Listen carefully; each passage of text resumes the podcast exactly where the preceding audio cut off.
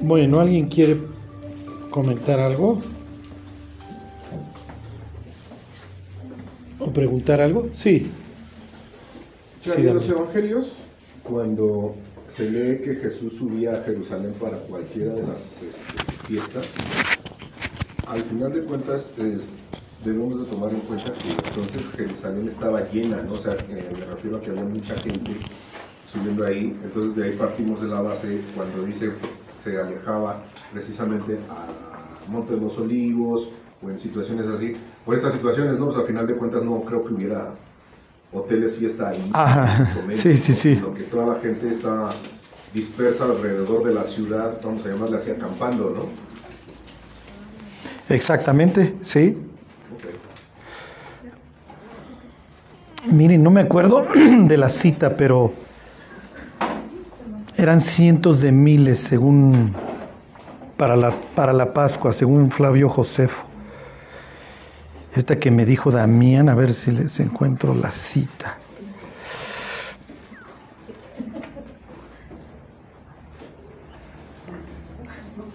Este.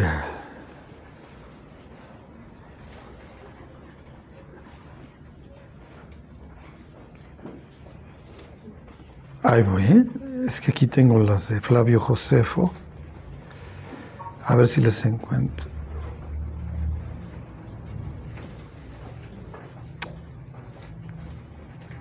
Ay, ay, ay. Aquí tengo. Bueno, ¿alguien más quiere preguntar algo? Sí. Aquí en segunda de Samuel 22, dice que bueno, es el cántico de liberación de David. Y en el versículo primero dice que David habló a Jehová las palabras de este cántico el día que Jehová le había librado de la mano de todos sus enemigos y de la mano de Saúl. Ajá. Entonces ahí empieza pues el cántico como agradeciéndole a Dios por haberlo librado. Pero ya en el versículo 8 empieza diciendo que la tierra fue conmovida y tembló y se conmovió en los cimientos. Luego dice que humo eh, subió de su nariz y de su boca fuego consumidor. De ahí como hasta el versículo 16, como que ya no se está refiriendo David a, o sea, que le está dando gracias a Dios por haber sido liberado. No sé si ubican los versículos, pero sí. quería saber esa parte específicamente a qué se refiere.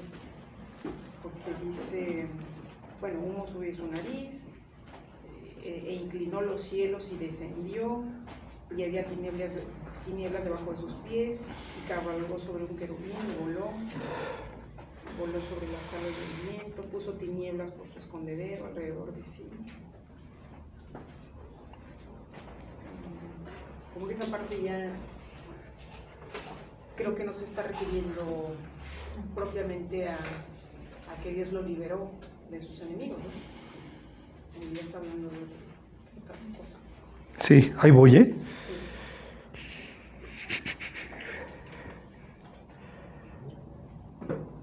Aquí ya, ya encontré, que les quería leer la, cita esta de Flavio Josefo. Sí, ¿de qué creen que está hablando?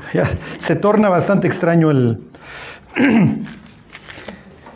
Es el, también es el Salmo 18, ¿se acuerdan? Este, es segunda de Samuel que... ¿qué?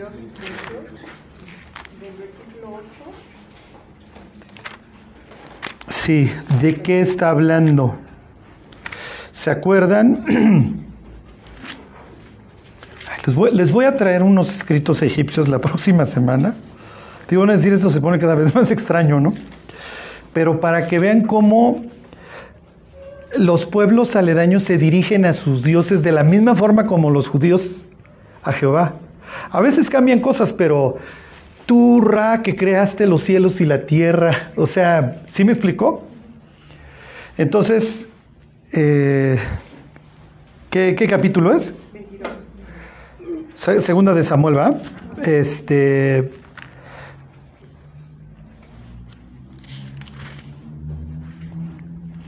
Les voy a poner un ejemplo. Baal, ¿se acuerdan el dios rival, el de los fenicios y de los cananitas? Es el. el es que. Es, es este, ¿cómo se dice? el, que monta las Cloud Rider, este, soy Pocho, el que cabalga las, las nubes. Entonces, cuando él dice que se montó sobre un querubín, ¿qué está diciendo? Y que hay nubes, puso nubes por su escondedero. Está hablando en contra del Dios rival. ¿Sí me explicó? Pero David, ¿qué es lo que está diciendo? Se llama polémica. El mío es superior. Mi Dios es superior. ¿Ok? ¿Cómo se hubiera demostrado que mi Dios es superior? Número uno en la guerra. ¿Ok? Por eso es cuando, cuando yo conquisto a una nación aledaña, lo, primero que destruyo es su templo y su muro. ¿ok? Porque mi Dios es superior al tuyo. y obviamente saqueo, porque yo le estoy robando al Dios rival. ¿Qué sucede cuando se pelean con Baal y se llevan el arca? Está bien, tú venciste a mi pueblo, pero al otro día, ¿dónde tienen las manos de Agón? Como si fuera futbolista en la barrera, ¿se acuerdan? En el umbral. O sea, lo está humillando. ¿Ok? Y se acuerdan que dice que eh, tiene las manos en el umbral y que por eso ya no pasan por el umbral. Ahorita les explico qué tiene que ver esto con el umbral. ¿De qué está hablando eh, este salmo del Dios guerrero? Ajá, entonces inclino la tierra, yo cabalgo. ¿sí? Finalmente, ¿cómo presenta el Apocalipsis 19 a Cristo? Entonces vi el cielo abierto y aquí un caballo blanco. ¿sí? Ok, es una forma de ver al Dios guerrero que desciende en todo su poder en un caballo blanco. Ok, ¿cómo lo presentaría? Y es variaciones sobre el mismo tema. ¿Cómo lo presentaría Mateo 24? Entonces verán al Hijo del Hombre viniendo qué? Sobre una nube con poder y gran gloria. ¿Cómo lo presentaría este Daniel 7? El Hijo del Hombre viniendo en una nube, ¿se acuerdan? Es lo mismo. Es el Dios guerrero. Este por eso, pues el que leías el 11, ¿no? Cabalgó sobre un querubín y voló, voló sobre las alas del viento.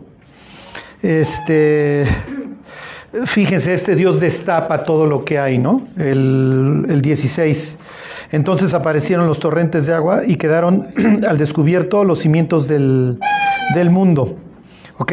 Pero como yo soy su regente, como yo estoy sentado en su trono, ahorita lo leemos, esto es muy impresionante lo que vamos a leer. ¿Qué dice el 18? Me libró de poderoso enemigo y de los que me aborrecían, aunque eran más fuertes que yo. Y así este Dios demuestra su poder. ¿Sí? miren, si se van a los libros de crónicas, misma historia, miren capítulo 29, primera de crónicas 29,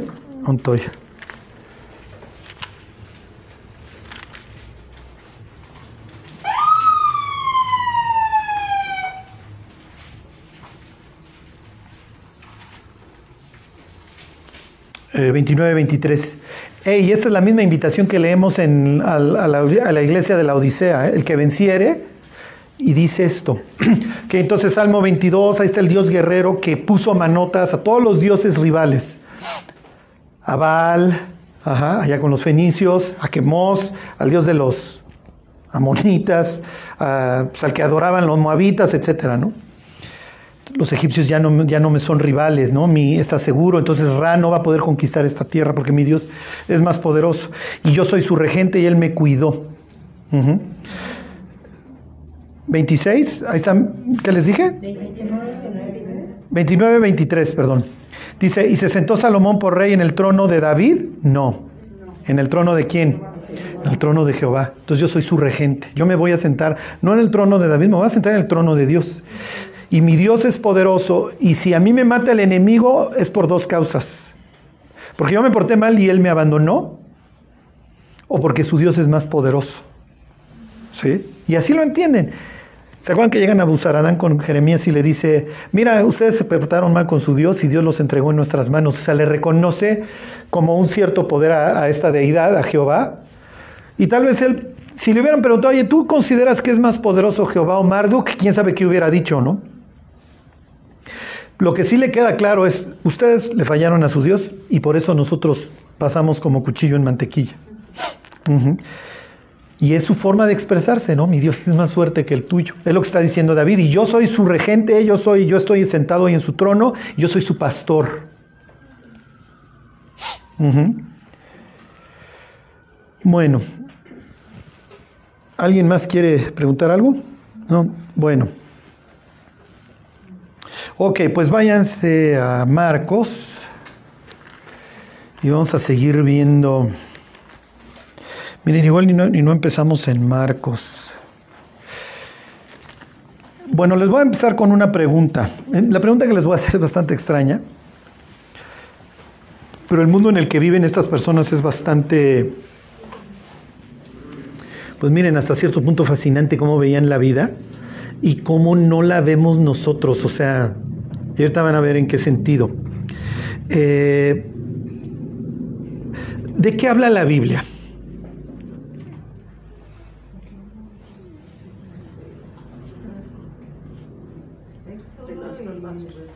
Exactamente. Exactamente. Te felicito. Mm, sálganse los demás, por favor. Nada más le voy a dar estudio a la señora porque el resto es... Bueno, exilio y restauración. La Biblia la pueden resumir en tres palabras. El hecho de que haya existido un exilio va a implicar necesariamente fronteras. ¿Ok? Yo te largo y ahora tú vives allá en el oriente y yo vivo aquí en el paraíso. Y tú no puedes entrar, ¿ok? Ya, se canceló. Y para garantizar que tú no puedas entrar, voy a poner literalmente a dos guaruras, ¿ok? A dos querubines con espadas de fuego. Hay una frontera entre tú y yo. Esto es horrible, ¿ok? Y a partir de ahí, es natural que nos vamos a encontrar en la escritura esta idea de fronteras. Tú estás allá y yo estoy acá. Y fronteras de, todo tipo. Ya se las puse muy fácil. ¿Ok? Cuando, si tú piensas que la Biblia habla de exilio y restauración, exilio y redención, eh, Piensen, es que el viernes, eso lo tengo muy fresco porque el viernes me tocó predicar ahí en la escuela de mi hijo. Y entonces, pues, obviamente el ejemplo es cuando tus papás te largan a tu cuarto. ¿sí? Entonces lo entienden ellos perfecto. ¿Y, ¿Y qué es lo que se oye? Un portazo, ¿sí? Hay barrera. No vengas ahorita, ¿no? O vete a tu cuarto. Que en ese sentido, a ver, te vas y se establece una barrera. Sucedió con Dios. Cuando tú lees en el Evangelio de Juan, y ahorita vemos un ejemplo de acá, de Marcos, que aquella luz verdadera que alumbra a todo hombre venía a este mundo, ¿de qué te está hablando? Salvación. O sea, vengo por ti porque estás exiliado, entonces vengo por ustedes. ¿Sí? ¿Sí se entiende? Vengo a rescatarte, exacto, porque estás exiliado, te largué. Y entonces me estoy metiendo en tu mugrero, me estoy, me estoy metiendo en tu posilga, en tu incendio y vengo por ti. Ajá. Si tú entiendes de qué está hablando la historia, representada en mil páginas, y ves que se abre el cielo en el Evangelio de Marcos, ¿qué está pasando? Eh, vengo por ustedes. ¿Y qué, cuál es la escena en el bautizo? ¿Sí? La paloma revoloteando, piensen en Jonás. Vino palabra de Jehová a Jonás, hijo de Amitai. Jonás quiere decir paloma voy a mandar a mi mensajero, que además ya me lo encontré en la historia, en el arca. El cuervo nunca regresó con una respuesta, pero viene el contraste con una paloma que trae la hoja de olivo, ya hay vida, nuevamente ya se secó, ya puedo, ¿ok? El Espíritu de Dios ya pasó, ya secó las aguas, nuevamente viene un reinicio. Y este señor Jonás se, se llama hijo de Amitai, viene de una palabra que es hasta la fecha así es Emet, es verdad. Entonces es la paloma de verdad, para que me entiendan. Entonces va a mandar un mensaje. Piensen a dónde lo manda. Lo manda a una ciudad, y una ciudad que ya apareció en la Biblia, fundada por Nimrod, que es ciudad. Bueno, pues la ciudad es otra forma de expresar en términos bíblicos el ordenamiento del cosmos o del caos ajeno a Dios.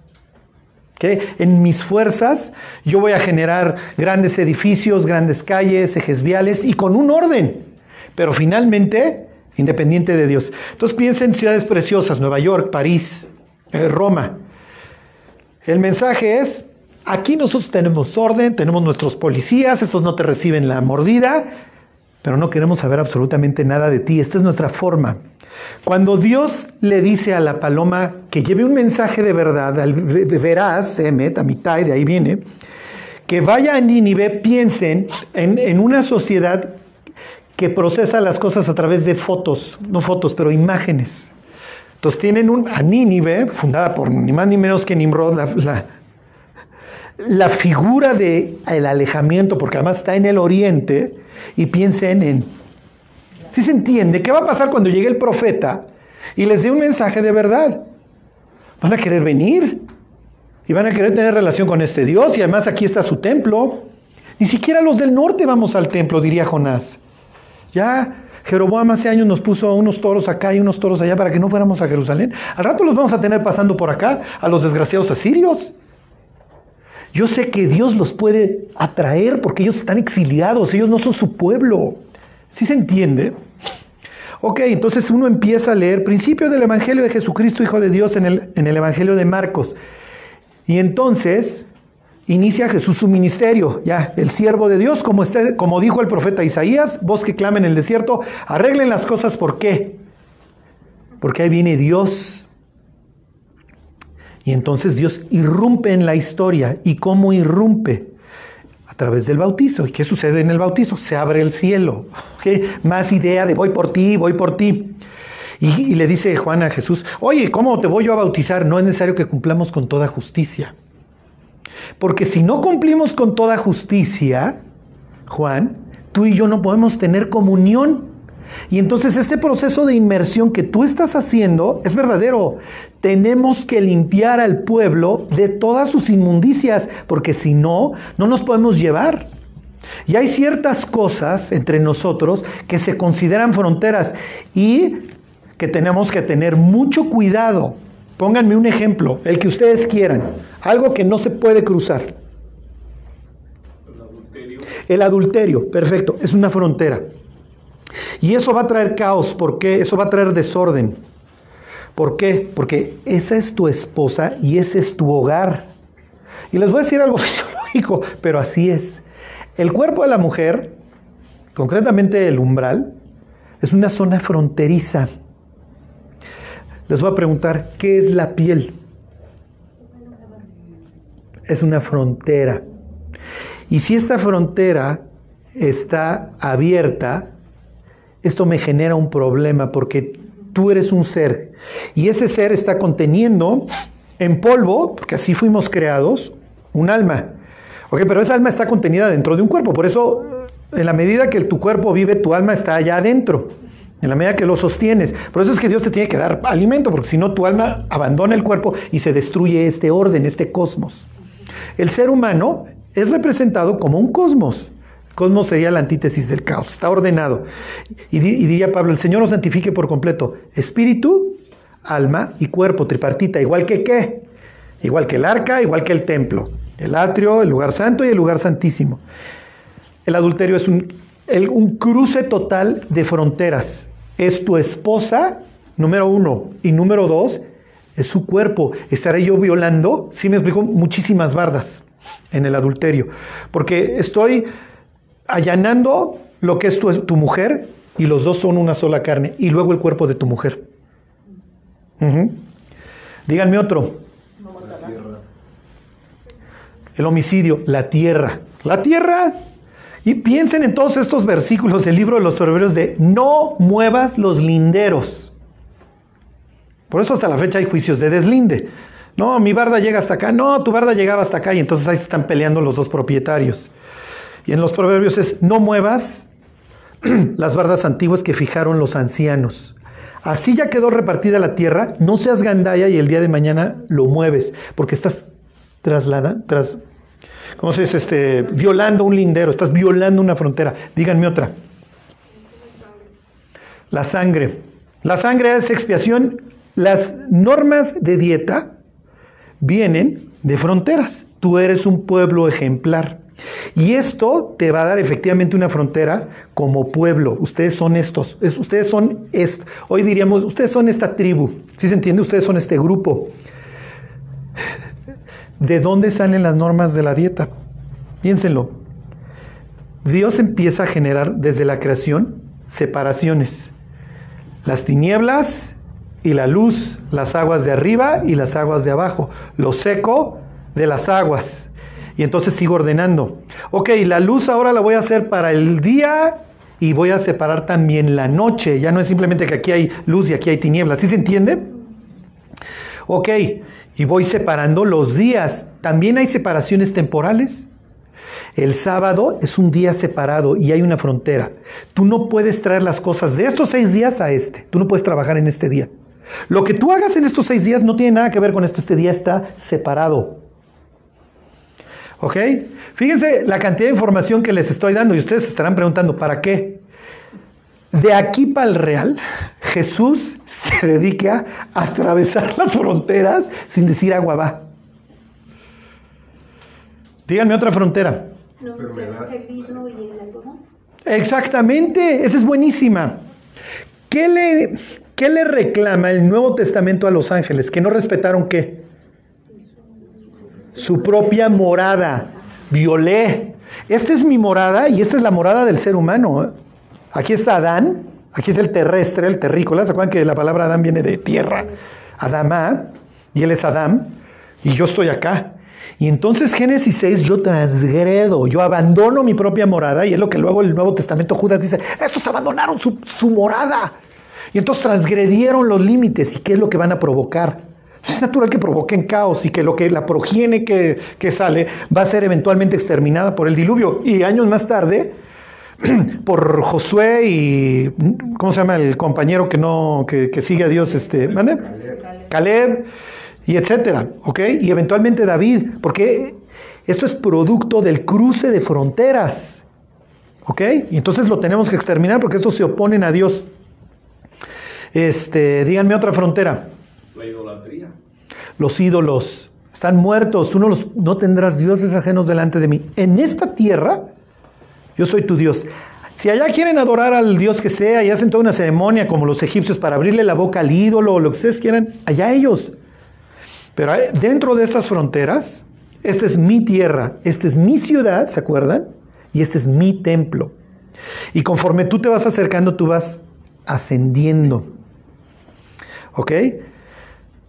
Y fíjense, aún para los antiguos, el llegar al atrio, el entrar al lugar santo y el entrar al lugar santísimo implica un ascenso. ¿Por qué no ascienden? Los vecinos sí, es Sigurat, ¿se acuerdan? Los vecinos sí van subiendo, los aztecas, los que ustedes quieran, a adorar a su Dios en un sentido vertical. Ellos en un sentido espiritual sí ascienden, pero me mantengo horizontal. ¿Para qué? Para que el sacerdote no se vaya a crecer sobre el pueblo y lo voltee a ver desde arriba. ¿Sí se entiende? No, no, tú estás en el mismo plano y en mi altar tú no le vas a andar poniendo escaleras. ¿eh?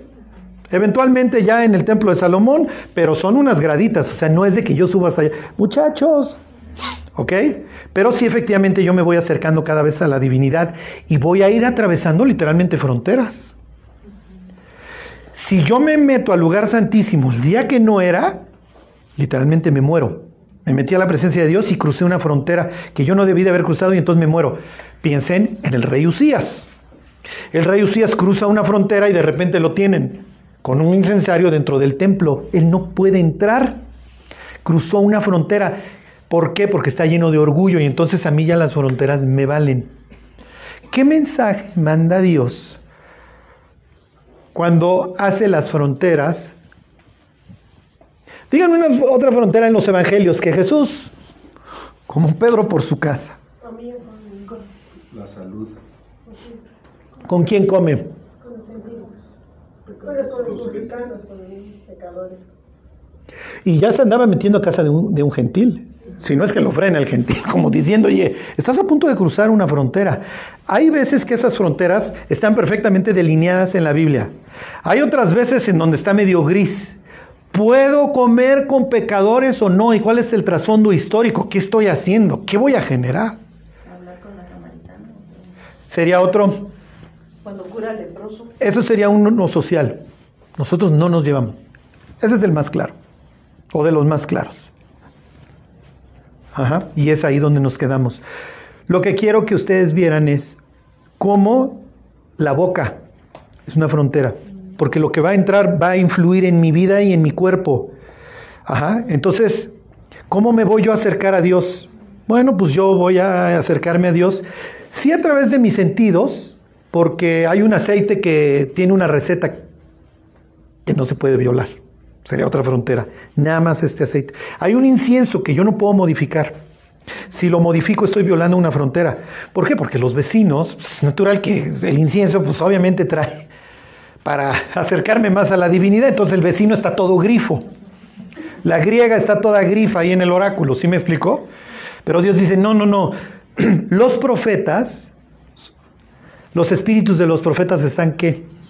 Sujetos a los profetas. Tú no vas a andar grifo, no os embriaguéis con vino. Entonces, tu boca es una frontera. Tus genitales, tal cual se los digo, es una frontera. Tienen la capacidad para crear vida. Este. Ajá. Este.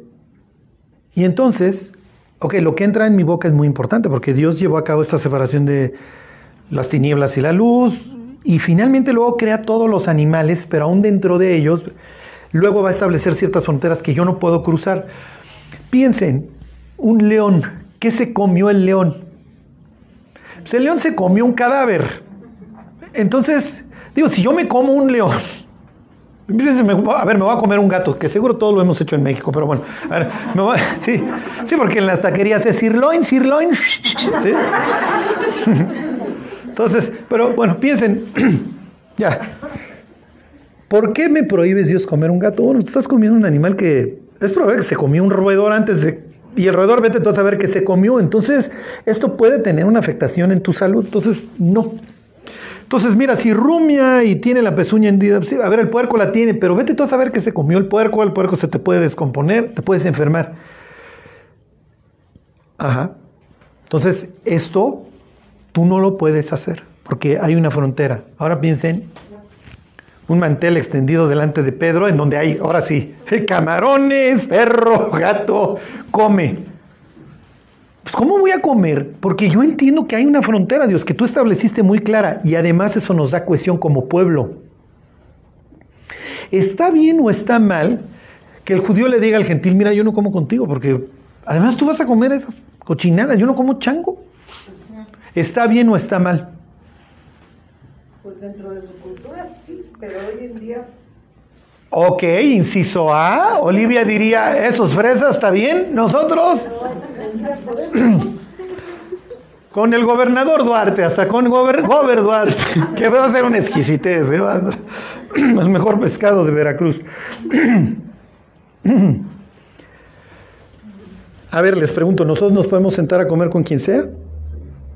Inciso A dice Henry que sí. Salte, por favor, Henry. ¿Alguien tiene.? ah, ok.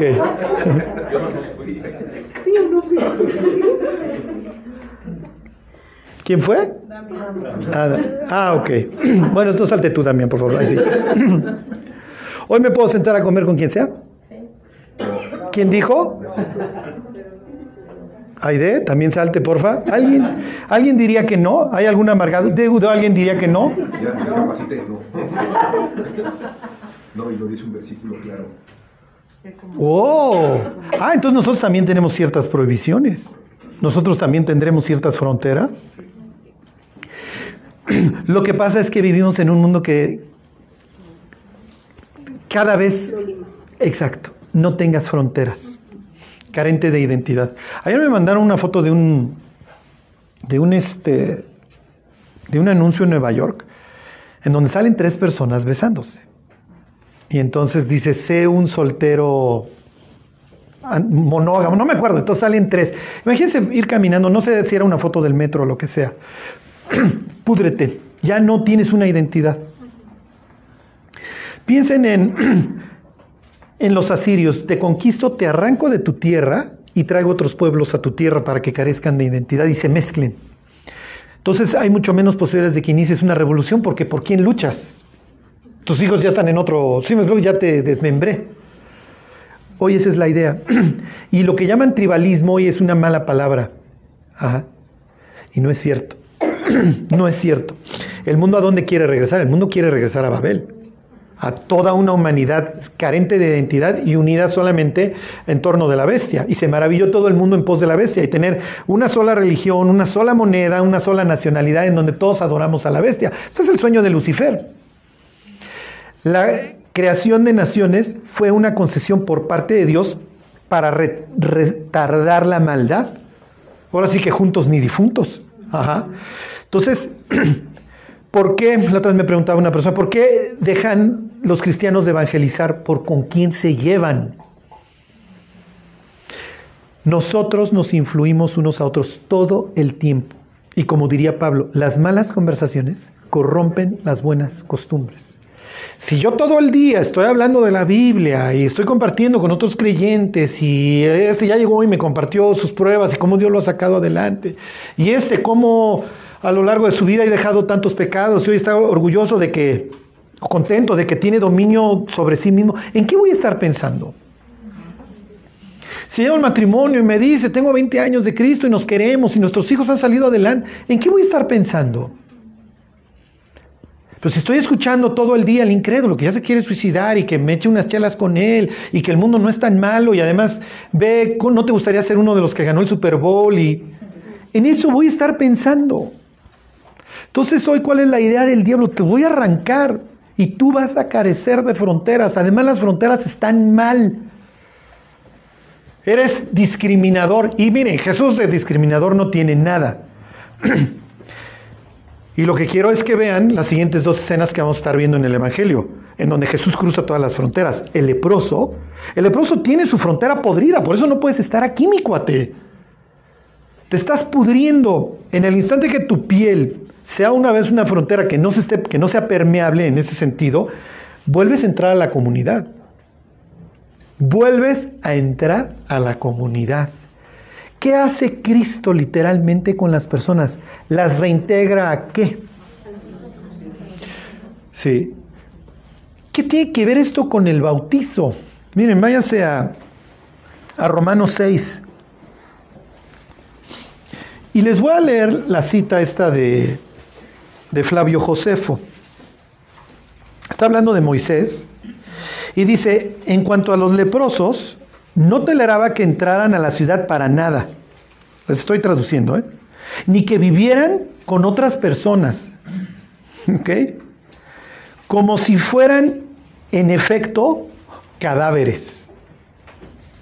El leproso literalmente se vuelve un cadáver. Y ahorita vemos qué tiene que ver todo esto con, con la escena con Jesús. Dice, pero si alguno obtiene por la oración a Dios la recuperación de esta cosa tan horrible y vuelve a ganar una complexión saludable, esa persona, gracias a Dios, regresa. ¿Cómo definen los judíos el arrepentimiento? ¿Se acuerdan? Esa palabra es la que usan. Regresa, vuélvete. Dice, regresa gracias a Dios con una gran cantidad de sacrificios, acerca de los cuales, dice Flavio Josefo, hablaré después, ahorita los vemos. ¿Ok? Entonces, quiero que vean que estas, estos encuentros de Jesús con las personas, en ese momento son ridículos. Son ridículos. Ustedes me conocen. ¿Qué pensarían si yo el día de mañana, ¿alguien conoce a Joel Austin? ¿Todos saben quién es Joel Austin? ¿Qué pensarían si yo mañana soy quais de Joel Austin y salgo así en las fotos en el Facebook y eso? ¿Qué pensarían de mí? Pues tanto le echabas y ahora cruzó una frontera.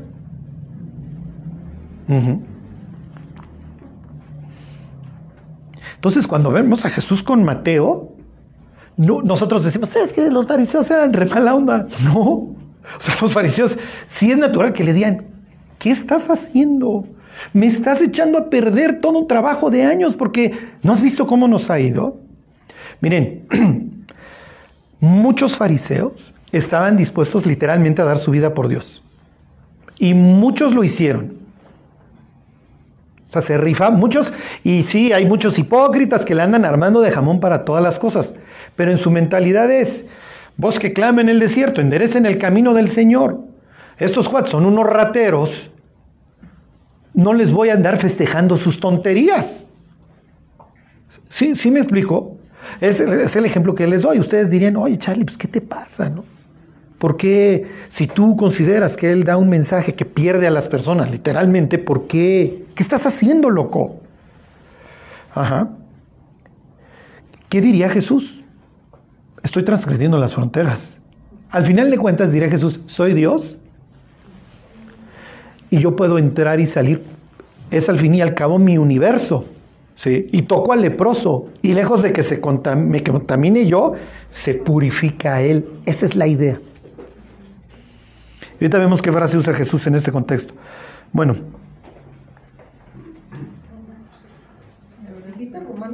Romanos 6. Ok, arrancamos la historia del Evangelio de Marcos con el bautizo, ¿no? Y miren, yo no, ni juzgo al Señor ese, ya se entenderá él con Dios.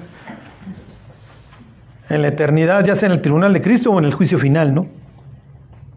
Pero se los pongo como ejemplo que ustedes dirían, oye, pues, este, como que, pues, ¿se acuerdan la pregunta de Jesús, de Nicodemo a Jesús? Sabemos que has venido de Dios, o sea, me queda claro, porque no puede ser estas señales que haces tú si no está Dios con él. Y se le ha de haber quedado viendo, ¿qué estás haciendo? O sea, estoy viendo los milagros, pero no nos estás ayudando. Y la respuesta de Jesús a Nicodemo es el que en esta ayuda, Nicodemo, eres tú. Y su plática es muy interesante y es cordial. O sea, Jesús no lo va a agarrar a cachetadas, le va a explicar. Ajá. Y la vida de Nicodemo cambiará. Y Nicodemo tendrá bien cruzar una frontera el día que matan a Jesús, porque lo baja de la cruz en plena Pascua. bueno, dice 6.1. ¿Qué pues? No, no, estoy. Ahí, ahí estamos bien, sí. ¿Perseveraremos en el pecado para que la gracia abunde? En ninguna manera, porque los que hemos muerto al pecado, ¿cómo viviremos aún en él? ¿O no sabéis que todos los que hemos sido bautizados en Cristo hemos sido bautizados en su muerte? Porque somos sepultados juntamente con Él para muerte por el bautismo, a fin de que como Cristo resucitó de los muertos por la gloria del Padre, así también nosotros andemos en vida nueva. Ok, las fronteras no se cruzan y si se llegan a cruzar hay que remediarlas. Por eso hay todo un sistema sacrificial. Si algo atraviesa tu cuerpo, no necesariamente has pecado, ¿eh? El leproso no necesariamente pecó, se enfermó y la frontera está rota. La mujer que da a luz, piénsenlo, la señora pues, tiene una herida abierta que le va a durar varios días. No puede andar caminando por la vida que se guarde. Y después de X días, como hubo un cruce de frontera en donde literalmente una persona nació, te vas a presentar en el templo. Se te salió algo con vida en este caso. Una pareja tiene relaciones sexuales, hay una emisión, salió algo, o algo que da vida, te tienes que ir a bañar. Estamos corrigiendo el cruce de las fronteras. No es que sean cosas pecaminosas, ¿eh? para nada. La mujer en su menstruación, se te está saliendo la vida, ¿por qué? Porque no te embarazaste. ¿Sí se entiende? Pero estás perdiendo un fluido que genera vida, bueno, en donde debió de haber vida. No pecaste, eso no tiene nada que ver con el pecado. Pero hay que corregir el cruce de la frontera y entonces te vas, a, te vas a bañar, te vas a echar agua. ¿Por qué bautiza a Juan en el Jordán? Porque la humanidad, en este caso su pueblo, está perdido y entonces hay que corregir el cruce de las fronteras. Ven y límpiate. Y literalmente lo que está sucediendo es que vas a pasar en el bautizo de muerte a vida. Vas a cruzar el umbral de qué? De la muerte. Eres una nueva criatura. Si se entiende esta idea de las fronteras. Se pueden cruzar, sí, pero bajo los términos de Dios. ¿Ok? Es la forma como la persona pasa de muerte a vida, de la potestad de Satanás a Dios. Yo pongo mi confianza en Cristo, yo quiero acceder al cielo, es por acá. Esta es la puerta y así tú puedes cruzar. Tú puedes entrar como sacerdote hasta mi presencia este día y después de este ritual puedes cruzar la frontera. Y si lo hiciste bien, te recibo. La gente va al infierno. Oye, es que Cristo, tú eres bien mala onda. Pues tenías que poner tu confianza en mí. Yo soy la puerta. El que por mí entrare será salvo. Pero nunca te quisiste humillar, nunca quisiste reconocer tus pecados, nunca quisiste purificarte, nunca quisiste que hubiera una corrección. ¿En el cielo va a haber perfección? Sí. Oye, ¿y vamos a poder entrar al cielo? Sí, porque lo hicimos a través de la sangre del Cordero que nos purifica, que corrige que arregla, que equilibra, como le quieran llamar. Eh, otro ejemplo, a ver, váyanse, denle vuelta a la derecha, Colosenses 2.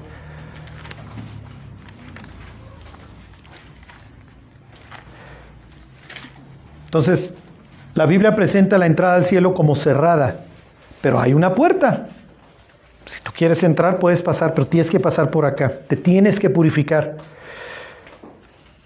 A final de cuentas, efectivamente, pudiéramos pensar, es que eran muy de externo, eran muy ritualistas, y ese es el énfasis que va a hacer Jesús.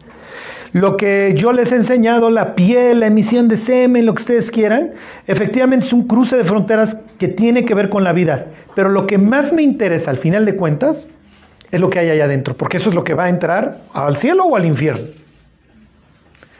Y entonces cuando Jesús cruza la frontera y se sienta a comer con los publicanos, oye, ¿por qué comes con ellos? Jesús apela no a una pureza ritual, sino a, miren, no quiero sacrificio, que corrige, quiero misericordia. Lo que vengo es por las almas perdidas. Ya si el Señor tiene o no una llaga en la piel que es maligna, sí entiendo que esto era para mantener el orden dentro del pueblo y que no siguiera esto. ¿Sí? Pues no puedes invitar al banquete al leproso, un estornudo acabas con su cachete en la sopa, ¿sí me explico?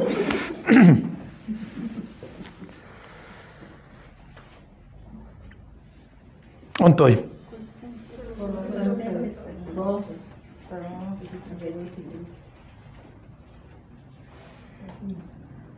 Ok, 2.13. No, 2.11, perdón. Bueno, no a ver, vamos a volar todas las bardas, ¿sí?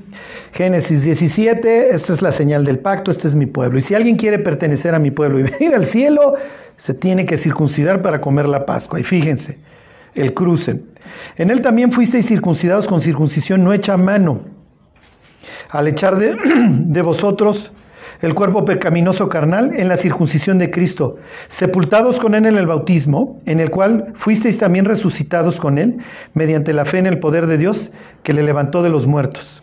Y a vosotros, estando muertos en pecados, y en la incircuncisión de vuestra carne os dio vida juntamente con Él, perdonándoos todos los pecados. Se cruzó la frontera, tú antes estabas separado por una pared, Cristo ya la tiró, ahora ya puedes pasar.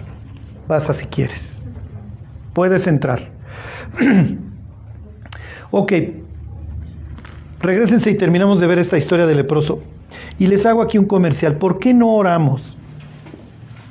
Número uno, porque no entendemos que podemos entrar hasta el lugar santísimo. O sea, si Aarón hoy nos viera, diría, miren, yo entraba con mucho miedo. Dos de mis hijos murieron por haber entrado al lugar santísimo, fuera de tiempo. Y mal, mal, o sea, no entraron con la receta, ¿se acuerdan que ofrecen otro fuego extraño? Pero la Biblia dice que ustedes tienen acceso al lugar santísimo cada vez que ustedes cierran los ojos. ¿Por qué no lo hacen?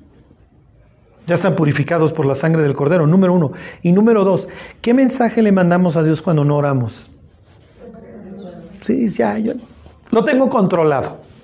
Sí, usted quédese allá y, y Dios pues dice, pues me quedo acá, ahora te veo hasta que e, efectivamente, eventualmente, hacemos un desastre. Bueno, entonces, ok, les, les, resumo la historia. Ya, se cruzó la frontera, ya llegó el Mesías, ya. la divinidad se hizo carne, vino por sus exiliados, se abre el cielo. Otra persona de la deidad, el Espíritu Santo se hace presente y finalmente el Padre, este es mi Hijo amado. Ya irrumpimos en su mundo, mis cuates, venimos a salvarlos. Lo representamos a través de un evento que es esta entrada a las aguas, al caos y la salida de él. ¿Ok? Te vas a un sitio caótico como es el desierto y convives con estos seres que violaron su propia morada, que van en contra mía. Y cuando entra luego Jesús a la sinagoga, quieto. ¿Ok? Bueno. Y va a iniciar ahora qué? Una comunidad, una tribu. Yo sería el término que hoy usaríamos. ¿Está bien? Claro que está bien. Nos urge, la necesitamos. El ser humano no puede vivir aislado. Hoy los cristianos sufren porque están enfrentando sus problemas y sus tentaciones solos y eso te destroza, te destroza. La soledad nos mata. Entonces, miren, no dejen de cultivar las relaciones, de hablar por teléfono, de hacerla de oreja. Como les decía yo, inviertan en la vida de otras personas. Nos urge. La soledad nos destroza. Jesús enfrenta el desierto solo, ¿ok? Pero de ahí, ok, voy a hacer una comunidad. Entonces el, llamado de los discípulos, ¿ok? Este, la salud de la, de la mamá de Pedro, de la mamá de la suegra de Pedro, etc. Y entonces Jesús en el contexto de Mateo baja del monte, ¿ok? Bajó Dios ya que estuvo explicando la ley. ¿Dónde dio Dios la ley? Bueno, se la dio en el monte, se la dio a Moisés. En este caso tienen al nuevo Moisés que explica la ley. ¿Dónde? En un monte. Y dice que no vino para abrogarla. Y cuando va bajando, 1.40, vino a él un leproso rogándole. En cada la rodilla le dijo, si quieres, puedes limpiarme. Le está pidiendo que lo perdone.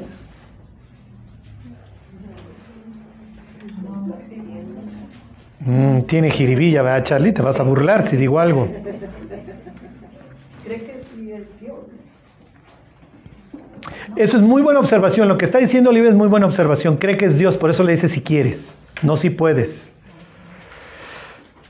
¿Le está pidiendo que lo perdone o que lo limpie? Es lo mismo. La mujer que da luz, la mujer que da en sus días, ¿está pecando? No, no, pero ritualmente la vida se me está saliendo.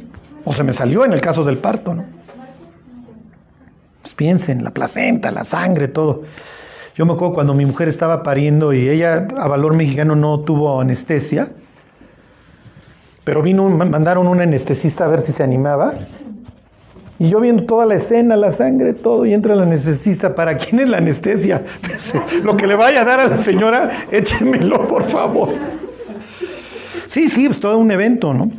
Bueno, sí, eso también yo no, no lo entiendo muy bien, porque en ese lapso de los siete días, o Ajá. el lapso de la menstruación, ¿por qué dice que tomó inmundas? Sí, y no es pecado, a eso voy, no te enojes, Olivia. Ajá. Sí, pero ¿en qué contexto lo dice? En que se está saliendo la vida. Se está atravesando frontera. Acuérdense, la boca, los genitales, es frontera. Este, diría Pablo, las malas conversaciones. Diría Jeremías los que se voltean para no ver lo malo. O Isaías, no me acuerdo quién es ese. ¿Ok? Ya, ahora se les va a hacer muy fácil. Y ya, se las puse bien fácil. Cuando vayan leyendo los evangelios van a ir viendo, está cruzando fronteras. Piensen en el endemoniado Gadareno, ¿dónde vive? Vive en un cementerio, vive con la muerte. Yo no puedo ir donde está la muerte. Y si toco un cadáver me tengo que ir a limpiar. Ese señor, olvídense que toco cadáver, vive ahí. Lo que decía Claudia, no vas a vestir con hilo de algodón este, y con lino al mismo tiempo. Este señor está desnudo. Sí, es lo primero que hizo Dios con Adán. Lo tapó. Sí. El día de reposo. El día de reposo exactamente es una frontera y no se puede violar. ¿Cómo Jesús qué hace en los días de reposo? Ahora, ¿los viola? No. Cuando come con los pecadores, ¿está violando una frontera?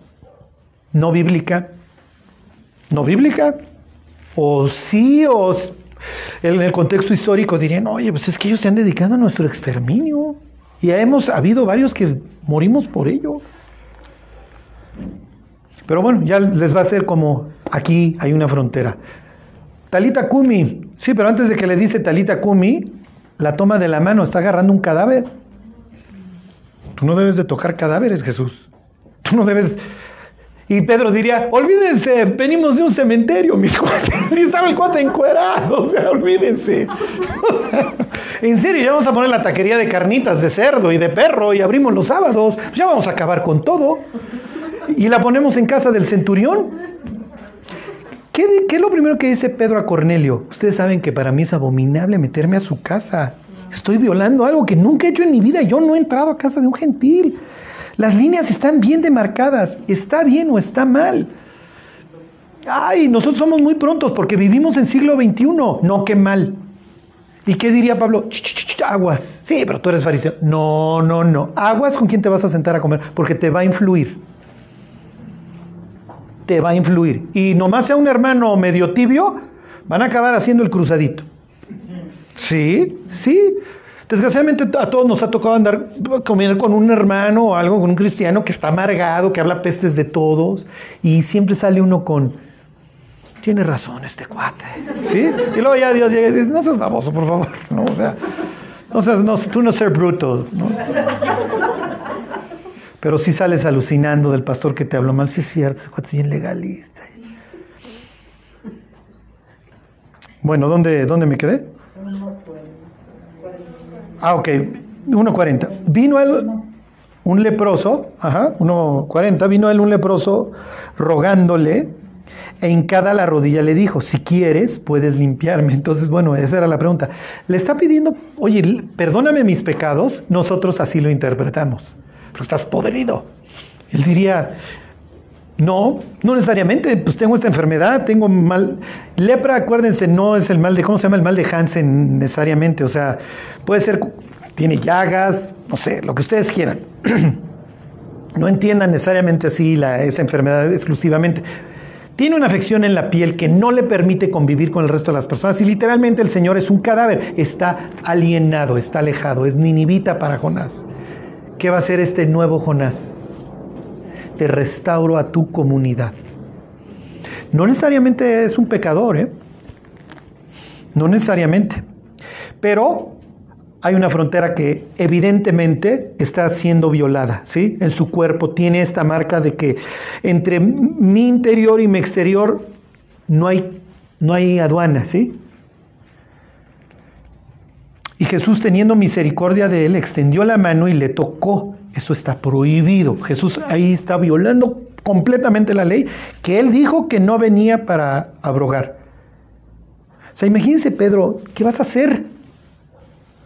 Y cuando lo toca, no puedes decir que yo esté inmundo, porque ese Señor no está inmundo. A ver, ve y muéstrate a los sacerdotes, a ver qué te encuentran. No le van a encontrar obviamente nada. Ahorita vemos qué tenía que ver todo esto en la historia. Y le dijo, quiero, sé limpio. Si la Biblia habla de exilio y restauración, ¿qué es lo que está haciendo Jesús? Ajá, exactamente. Y así que él hubo hablado, versículo 42, al instante la lepra se fue de aquel y quedó no perdonado, quedó limpio. Ritualmente regresa al pueblo. Es obviamente una enseñanza del pecado, de cómo nos pudre. Pero el Señor ya puede vivir, aunque no es, igual tenía una vida ejemplar y se enfermó y ahora vive recluido. Ya, ya eres parte de la sociedad. Ya dejaste de ser en ese sentido un cadáver. Piensen hablando de soledad, o sea, este tipo de personas obviamente son las más solitarias. Y además, la persona que lo rechaza lo está rechazando por obedecer a Dios. Entonces, peor. Versículo 43. Entonces le encargó rigurosamente y le despidió luego y le dijo, mira, no digas nada a nadie, sino ve, muéstrate al sacerdote y ofrece por tu purificación lo que Moisés mandó para testimonio a ellos. La próxima semana vemos este tema de la secrecía. ¿Por qué Jesús les dice a todos que se callen? a los demonios, al leproso, al ciego. Ok, pero a él, pues no, no lo logró, ¿no? Pero a él comenzó a publicarlo mucho y a divulgar el hecho de manera que ya Jesús no podía entrar abiertamente en la ciudad, sino que se quedaba fuera en los lugares desiertos y venían a él de todas partes. Este pasaje es increíble, ¿por qué? porque es una viva imagen del siervo sufriente de Isaías que ciertamente llevó él nuestras enfermedades. Él vive excluido, el leproso vive excluido. Se topa con Jesús, Jesús lo sana, y ahora ¿quién vive excluido? Y ahora él vive en lugares desiertos. Entonces yo no puedo entrar porque te dejé pasar a ti. Piensen en la, en la orientación del templo. Te expulsé hacia el oriente humano, pero tengo la puerta hacia acá y Jesús muere a espaldas del templo yo quedo excluido para que tú puedas pasar. Bueno, váyanse y aquí terminamos Levítico 14. Esto es muy importante. Nuevamente, ustedes van a ver cómo está implícita la comunidad.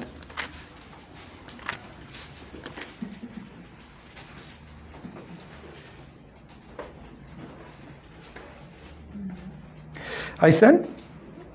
Dice 14.1, y habló Jehová, a Moisés diciendo, esta será la ley para el leproso cuando se limpiare. No, no es que cometió pecados.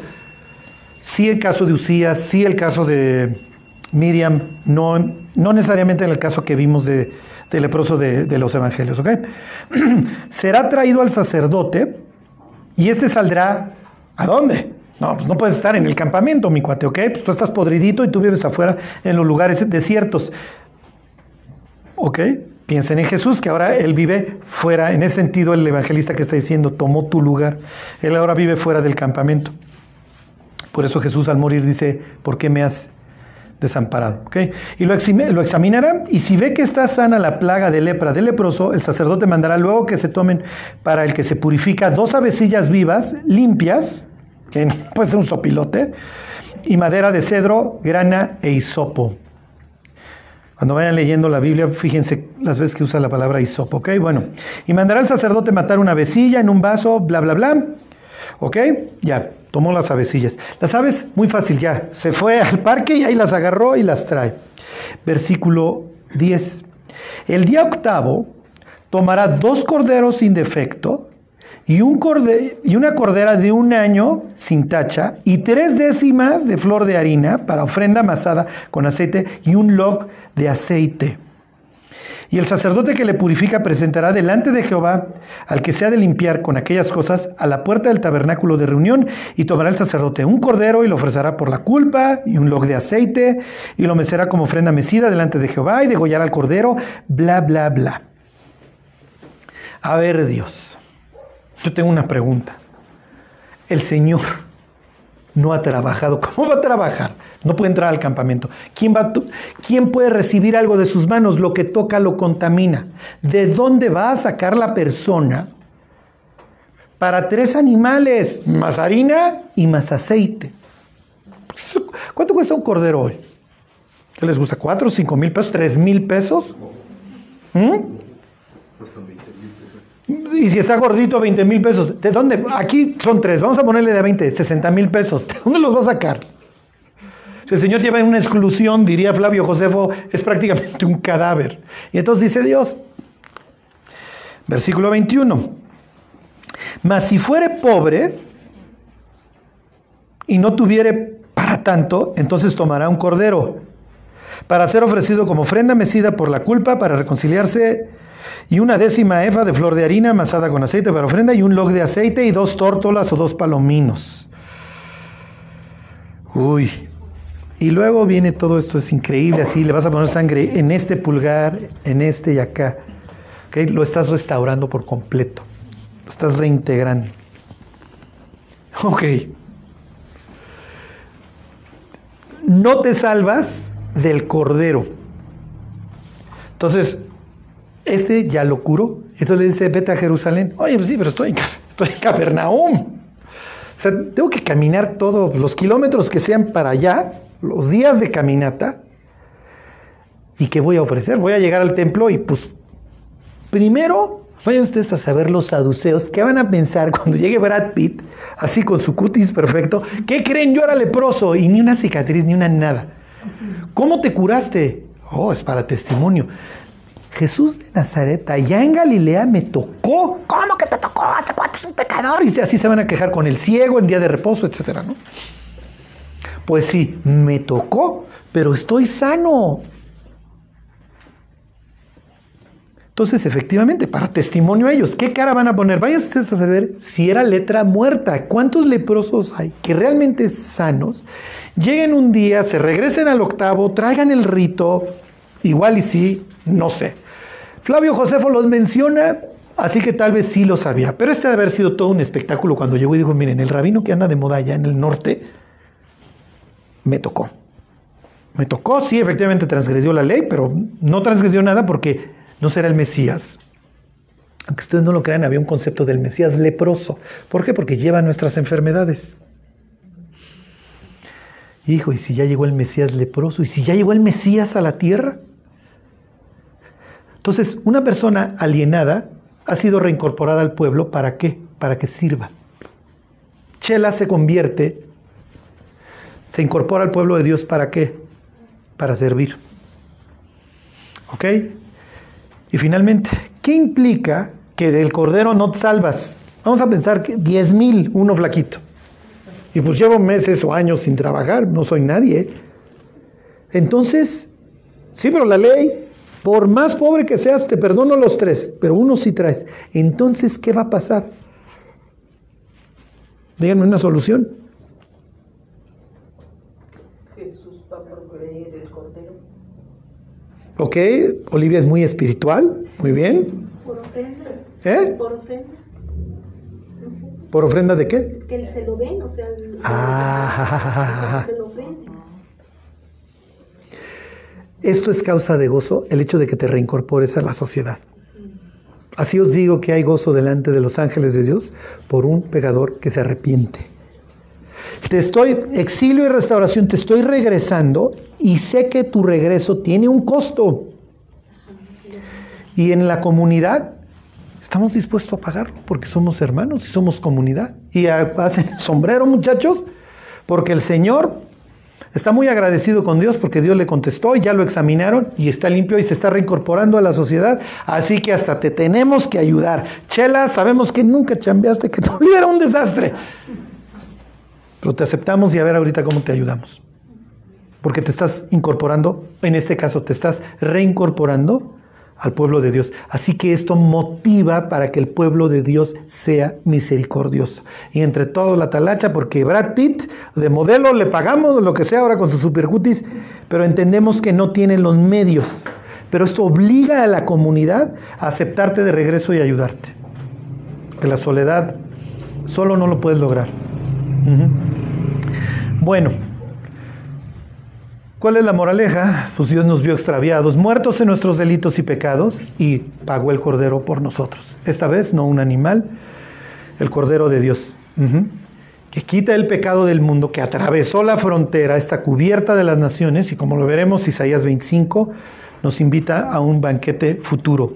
Y desde hoy podemos decir, en mis días de mucho gozo con Dios, como dice el libro de Proverbios, es un banquete ya continuo. Bueno, pues vamos a orar y nos vamos. Dios, pues te queremos dar muchas gracias por Dios por habernos salvado, por habernos perdonado, Señor, por habernos purificado y, y Dios, pues por habernos dado la oportunidad de poder acceder al cielo, Dios, hasta tu trono. Entendemos, Dios, que no lo merecíamos, pero tú, tú abriste la brecha, Dios, a través de tu, de tu propia vida. Ayúdanos, Dios, ahora que somos parte de tu pueblo, a, cuidar lo que tú nos has dado, Dios, a tener cuidado de lo que oímos y vemos, Dios, y, y de lo que hacemos, Dios, para que el mundo pueda ver un pueblo celoso de buenas obras y te puedan ver a ti reflejado en nosotros, Dios. Que así sea, te lo pedimos por Jesús. Amén.